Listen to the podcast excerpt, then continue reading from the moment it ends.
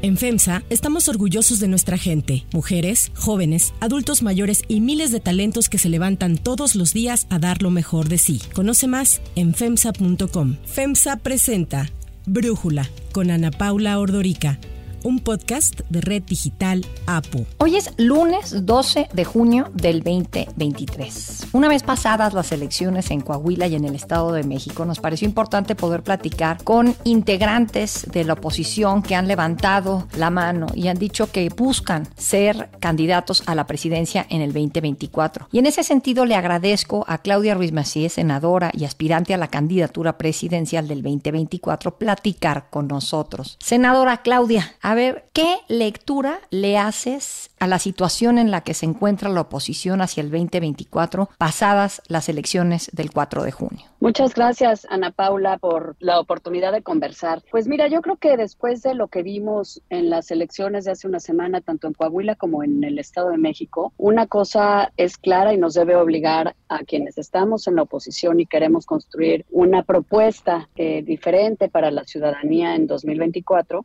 es que tenemos que ser capaces de incorporar a la ciudadanía como un elemento central en la conformación de los proyectos electorales, en la articulación de la oferta política de un programa que se ponga a consideración de la ciudadanía y que la ciudadanía en ese sentido pues tiene que verse involucrada, entusiasmada y tomada en cuenta. Lo que creo que es evidente es que en el Estado de México, con ese nivel de participación, es que la ciudadanía no se sintió pues entusiasmada por participar y ese abstencionismo juega a favor de Morena y en contra de la oposición. Si no planteamos las cosas ya no en términos partidistas exclusivamente o de una alianza partidista, sino más en términos de la ciudadanía como gran protagonista, creo que va a ser muy difícil poder ser competitivos en 2024 y enfrentar un aparato de Estado que desde Morena pues está actuando electoralmente. Ahora, el abstencionismo, fíjate que lo platicamos en el episodio del miércoles pasado y estuvo más o menos en los niveles que ha estado en las últimas elecciones. Un poco más, un poco menos, pero realmente no hubo tanta variación. Yo vi a algunos de los integrantes de la oposición, en concreto a Santiago Krill, hablar de que precisamente fue culpa de este abstencionismo que fue derrotado la coalición Va por México en el Estado de México. Alejandra El Moral, que era por mucho la candidata ideal, más preparada, más competente, no ganó. Y no porque Morena tuviera más votos, sino porque muchas personas decidieron quedarse en casa. Sí, fueron los ausentes en las urnas los que decidieron el futuro del Estado de México. ¿Tú compartirías esa lectura, senadora? Pues mira, yo más bien lo que diría es que la oposición somos responsables de no haber podido motivar a la ciudadanía a respaldar no solo más contundentemente el proyecto encabezado por Ale del Moral, que por cierto tengo que decir que hizo una gran campaña de, pues de mucha garra y pudo remontar una diferencia muy grande con la que inició. Luché con todas mis fuerzas. No escatimé un solo esfuerzo. Estoy en paz. Tengo la conciencia tranquila, la frente en alto. Estoy profundamente orgullosa del ejército aliancista que me abrazó, que me permitió ser su candidata. Muy orgullosa de la sociedad civil que tomó su lugar en esta batalla y que promovió este proyecto como suyo. Pero al final, nosotros, los que estamos construyendo el proyecto electoral en el Estado de México, los que queremos construirlo en el 24, somos quienes tenemos que motivar a la ciudadanía. La ciudadanía no salió, en ese sentido el abstencionismo sí jugó en contra del proyecto opositor, pero no salió porque no la pudimos entusiasmar para que saliera, no la pudimos convencer de que era importante participar y de que era importante respaldar el proyecto opositor frente a Morena. Y más que señalar a la ciudadanía que no votó como culpable o responsable del resultado, creo que es al revés. Somos, en este caso, los partidos de la Alianza Va por México los que no pudimos motivar a la ciudadanía para participar. Y eso es lo que tenemos que tener claro en el 24. Nos toca a nosotros motivar a la ciudadanía y creo que la manera de motivarla, una buena manera de motivarla, y no es la única, es haciendo la parte de todo el proceso, en el caso de la candidatura presidencial, pero también de todas las candidaturas en la definición del método, en la participación de la definición de quiénes son los candidatos más competitivos, en la construcción de un proyecto, en la posibilidad de participar liderazgos ciudadanos como candidatos también y eventualmente pues haciendo una propuesta atractiva para que el resto de la ciudadanía se motive a salir a votar. Si no, creo que estamos muertos y en ese sentido no es la ciudadanía la responsable, sino nosotros que no somos capaces de entusiasmarla y motivarla. Vi estos números que sacaron algunos de tus compañeros de la oposición, eh, no necesariamente de partido, diciendo que hay tiro para el 2024 porque si sumas los votos que obtuvo la alianza en Coahuila y Estado de México y sumas los votos que obtuvo Morena en Coahuila y la alianza de Morena con PT y Partido Verde en Estado de México, pues la diferencia fue de 1.5% puntos porcentuales, poco más de 50 mil votos, de 8 millones de votos casi que se eh, emitieron, ¿no? El 4 de junio. Coahuila Macedomex, las dos campañas en donde la alianza PAN, PRI, PRD compitió, sumando las dos elecciones, tuvimos casi 3 millones y medio de votos. Comparado con Coahuila Macedomex, que esto es el partido oficial, el agandalle de dinero, la amenaza de, los, de quitar los programas sociales, el abuso de operadoras como Claudia Sheinbaum en el Estado de México. O sea, todo eso, todo sumado, también poco más de tres y medio millones de votos. Por supuesto que queda claro que va a haber tiro en 2024. ¿Qué piensas de esa lectura que se hace al decir que pues prácticamente hubo un empate? Pues bueno, es una manera de interpretar los números. Yo creo que en política y mucho menos en política electoral, la aritmética por sí sola funciona. Creo que hay muchas otras variables más, digamos, que hay que considerar. Yo creo que sí, se puede leer así. Hay militancia de los partidos, hay simpatizantes de los partidos, hay ciudadanía que en Coahuila particularmente se vio motivada a respaldar el proyecto de la alianza, pero eh, me parece que no es suficiente pensar en términos de suma de, votos recibidos. Creo que más bien lo que tenemos que pensar es que aún si sumáramos todos los votos que se emitieron el 4 de junio o si sumáramos la intención de voto que hoy tienen los partidos de oposición, no necesariamente eso se reflejaría en ese número de votos. Más bien creo que lo que es importante rescatar de esta experiencia con las diferencias que hubo en Coahuila y en el Estado de México es que la ciudadanía necesita pues verse involucrada en los proyectos que están presentándose en las elecciones, porque no es suficiente ni siquiera con la suma de votos para poder decir pues que seríamos lo suficientemente competitivos. Yo creo que el extra y lo más importante es toda esa ciudadanía que no milita en los partidos, que no se siente necesariamente reflejada ni representada por los partidos políticos y que más bien estaba pendiente de los perfiles, del proyecto que se propone, de cómo es tomada en cuenta y motivada para participar o no. Yo creo que la ciudadanía es, en ese sentido, el ingrediente más importante para 2024 y pensar solo en términos de partido y en términos de suma de votos de partido, pues nos dejará muy por debajo no solo de la expectativa, sino del momento de México y no, no creo que pudiéramos tener la fortaleza necesaria para ser tan competitivos como tenemos que ser frente a un proyecto de elección de Estado de Morena. Ahora, senadora, otra lectura es que como en Coahuila fue dividido Morena, tuvo candidato por aparte el Verde, el PT, aun cuando declinaron al final, pues ya estaban en la boleta y Coahuila, pues ahí estaba la suerte echada desde antes, esta traición que se tuvo por parte de un personaje que arrastró al PT, pues evitó que se consolidara el voto del cambio. Por más esfuerzos que hicimos nosotros de recuperar esa alianza, al final reacciona el verde, reacciona el PT, entienden que lo único que están haciendo es hacerle el juego al PRI, hacerle el calgo gordo al PRI, condenar a la gente en Coahuila a 100 años de priismo. El resultado pues es fatal. Y en el Estado de México fue unida, fue una coalición. Entonces, para Va por México, esta lectura, ¿qué significa? Que en automático pensar si se divide en Morena hay problemas y Va por México tiene que ir unida o qué dirías tú? Yo creo que sin duda cuando del lado oficialista hay más de un candidato o candidata, pues esa división de quienes respaldan el proyecto de Morena, quienes son sus aliados en el poder legislativo, pues sí genera una,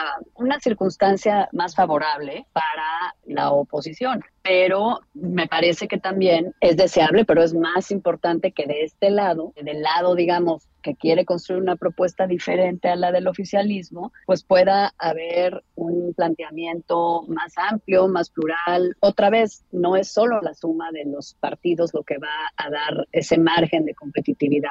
Eh, sí ayuda cuando del lado de enfrente hay más de un candidato o candidata, pero si del lado opositor no hay un proyecto creíble, confiable, coherente, congruente, que la ciudadanía respalde, pues no importa si allá hay, más o menos, porque de este lado no será suficiente. La oposición pues, sí está desorganizada. Esta unión que hacen, pues la verdad es que genera confusión entre PRI, PAN, PRD. Y además, pues no han entendido qué está pasando este país, en este país, porque no tienen un proyecto. Su única propuesta es detener a Morena. Creo que el trabajo que hay que hacer es desde el lado opositor para la construcción de un proyecto confiable, creíble y representativo de una ciudadanía muy diversa y muy plural. Si la ciudadanía no se ve reflejada, no le genera confianza ni entusiasmo el proyecto o pues probablemente o no vote o vote por otras alternativas. Y si del lado del oficialismo hay más candidaturas, pues a lo mejor parte de esa ciudadanía respaldaría alguna otra alternativa del lado oficialista. Fíjate que pensando un poco en cómo pueden construir una candidatura hacia el 2024, primero preguntarte cómo sientes que están los tiempos, porque algunos pensamos que están ya ahora sí que un poco retrasados cuando Morena pues tiene al canciller Ebrard que a partir de hoy ya deja de ser canciller y va de lleno para buscar la candidatura por Morena. He resuelto también, y así se los transmito, solicitar y presentar mi renuncia a la Secretaría de Relaciones Exteriores con el propósito de dedicarme de lleno, con alegría y resolución, a defender el proyecto que encabeza nuestro presidente, el presidente Andrés Manuel López Obrador, en toda la República Mexicana. Pues al presidente apoyando mucho a Claudia Sheinbaum, si no le sale ella, pues también tiene a Dan Augusto, en fin, que del lado de Morena hay opciones y del lado de la oposición hay opciones, pero no veo cómo se estén pudiendo poner de acuerdo. Pues yo coincido, Ana Paula, en que los tiempos ahora sí están pues ya justos y tendríamos que estar mucho más definidos en cuál es la ruta y más echados para adelante colectivamente, porque hasta ahora, pues quienes hemos manifestado nuestro interés de eventualmente poder encabezar el proyecto de la oposición, hemos estado en esfuerzos pues más aislados e individuales, no por excepción hemos estado en un esfuerzo colectivo y a mí sí me sorprendió que los dirigentes de los partidos de la Alianza Va por México dijeran que hasta el 26 de junio van a definir ya un método. Nos hemos puesto como fecha el próximo lunes 26 de junio, fecha máxima para informar el proceso, el método que será incluyente, que será abierto, que involucrará a la sociedad de los 32 estados, cómo vamos a construir una candidatura presidencial yo creo que estábamos todos esperando a que pasaran las elecciones de Coahuila y el Estado de México, pero de ahí esperarnos un mes más, me parece que sí ya debiéramos estar como con más prisa de dar certidumbre, de dar rumbo y de definir un método que sea atractivo para la ciudadanía, que incorpore a la ciudadanía y que eh, un poco nos haga ir recuperando este tiempo que del lado de enfrente pues han pues ya caminado mucho quienes aspiran y además haciéndolo desde la plataforma del gobierno y con los recursos del gobierno para equilibrar o para tratar de recuperar esa digamos esa desventaja tendríamos que ya estar mucho más apresurados. Yo sí creo que los tiempos ya apremian demasiado. Siento que están muy enfocados en la presidencial.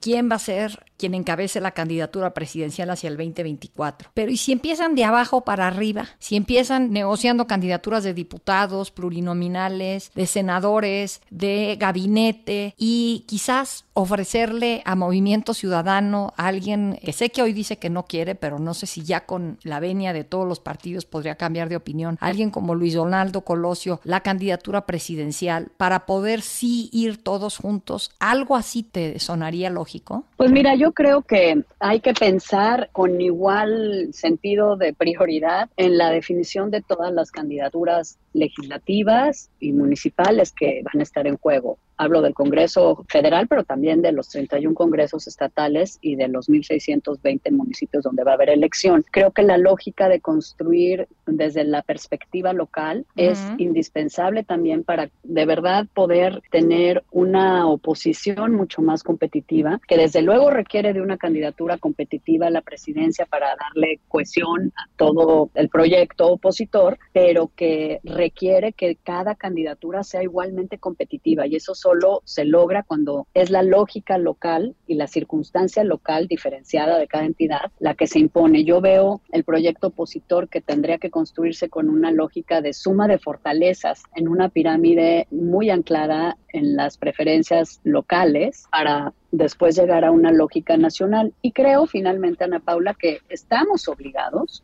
quienes creemos que el país no va por el rumbo correcto y necesitamos una alternativa competitiva de la oposición, estamos obligados a hacer todo lo posible para que el movimiento ciudadano considerara integrarse. Sé que han dicho que no, han fracasado una y otra vez y quieren que nosotros nos subamos al Titanic, lo puse como ejemplo la vez pasada. Quieren que nuestro acuerdo sea en el fondo marino donde se está depositando su barco lleno de cuarteaduras. Eso no es posible. Nos quieren a nosotros de violinistas en su orquesta imaginaria. No, ellos no le han dado solución al pueblo de México. Tuvieron su oportunidad y fallaron. Y Morena va a perder porque le está fallando al pueblo de México. Pero creo que estamos obligados a tratar hasta el último momento de que se puedan unir. Y creo que eso tendría que ver con el planteamiento. Si el planteamiento es los tres partidos eh, históricos de este lado poniéndose de acuerdo en una alianza de repartición de cuotas y de espacios y dejar de lado un poco este elemento más novedoso ciudadano, pues no creo que sea atractivo para Movimiento Ciudadano. Yo creo que tenemos que buscar la fórmula para que Movimiento Ciudadano pueda considerar unirse al proyecto opositor y darle mayor fortaleza. Y creo que eso pasa por dejar de pensar en los términos de siempre en una alianza de partidos electoral de repartición de espacios y pensar más en una alianza ciudadana, multipartidista, pero muy ciudadana en su integración, en sus definiciones y en la elaboración del proyecto que se ponga a consideración del electorado en el 24. ¿Y qué piensas de los liderazgos actuales de PRI, tu partido,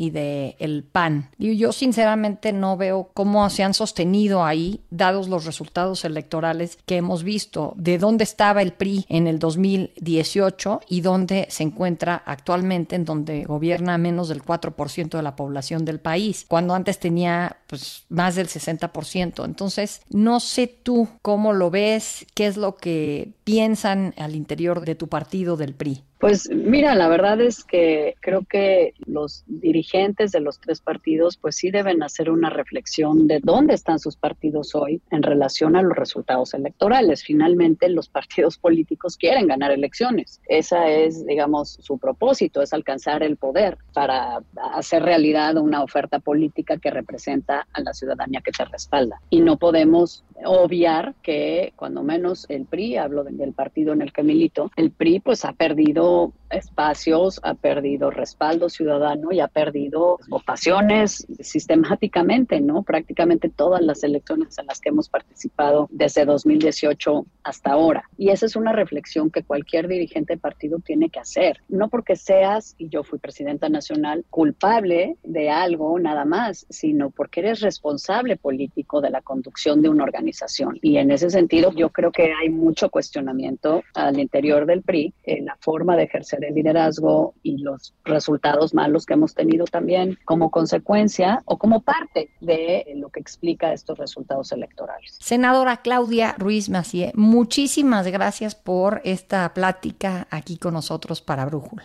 Muchas gracias a ti, Ana Paula, y siempre pendiente cuando quieras conversar. Si te gusta escuchar Brújula, te invitamos a que te suscribas en tu aplicación favorita o que descargues la aplicación Apo Digital. Es totalmente gratis y si te suscribes será más fácil para ti escucharnos. Además, nos puedes dejar un comentario o calificar el podcast para que sigamos creciendo y mejorando para ti.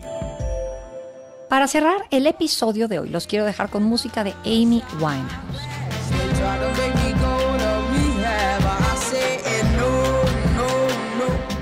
El 12 de junio del 2008, la cantante Amy Winehouse actuó en exclusiva en una galería de arte de Moscú para Roman Abramovich, propietario del equipo de fútbol Chelsea, y para su novia Dasha Sukova. La cantante británica cobró un millón de libras por el concierto que fue parte del evento de inauguración de la galería The Garage, creada por Dasha Sukova. A pesar de solo haber grabado dos álbumes de estudio a lo largo de su corta carrera y su corta vida, Winehouse es considerada una gran influencia en el mundo de la música.